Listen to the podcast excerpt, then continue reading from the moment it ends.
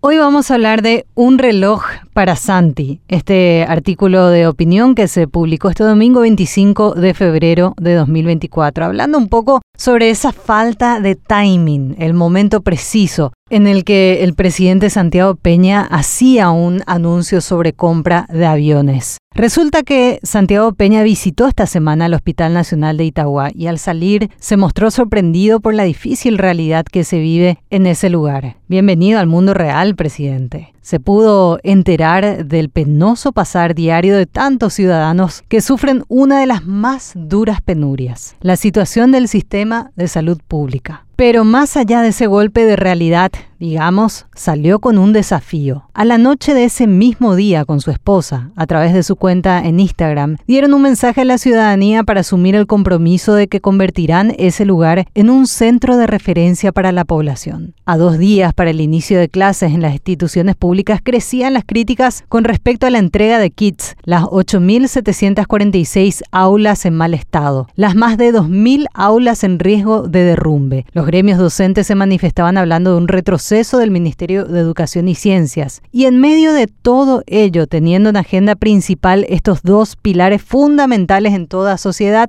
Santiago Peña anunciaba que la Fuerza Aérea tenía un plan de compra de aviones de combate por 121 millones de dólares. El anuncio cayó como un balde de agua fría, teniendo en cuenta que constantemente se habla de la falta de recursos para una mayor y mejor inversión en estas dos áreas fundamentales y sensibles. Claro, Hubo una reacción inmediata. Desde la Asociación de Pacientes con Cáncer, Juana Moreno reclamaba con dolor la situación de enfermos que deben enfrentarse a la falta de medicamentos, equipamientos que no funcionan y que postergan la posibilidad de un tratamiento adecuado, llevándolos muchas veces hasta la muerte. Comprar aviones entonces. Claro que es necesaria una amplia estrategia en la lucha contra el crimen organizado y para ello acompañarlo con un plan mucho mayor y masivo, pero además analizando la participación de los actores políticos que se insertan a los gobiernos de turno para dar protección y crecimiento a este flagelo. Enfrentar debidamente a uno de los peores males que tiene el país impactará positivamente en todo lo demás, pero cuando se insiste desde el mismo gobierno en la falta de recursos, a la readecuación de fondos, se pide una sola cosa en la lista de prioridades. Timing, señor presidente. Las decisiones tomadas y anunciadas por Santiago Peña fueron objeto de críticas no solo por el contenido. Esta cuestión de oportunidad o la falta de ella genera un cuestionamiento sobre la efectividad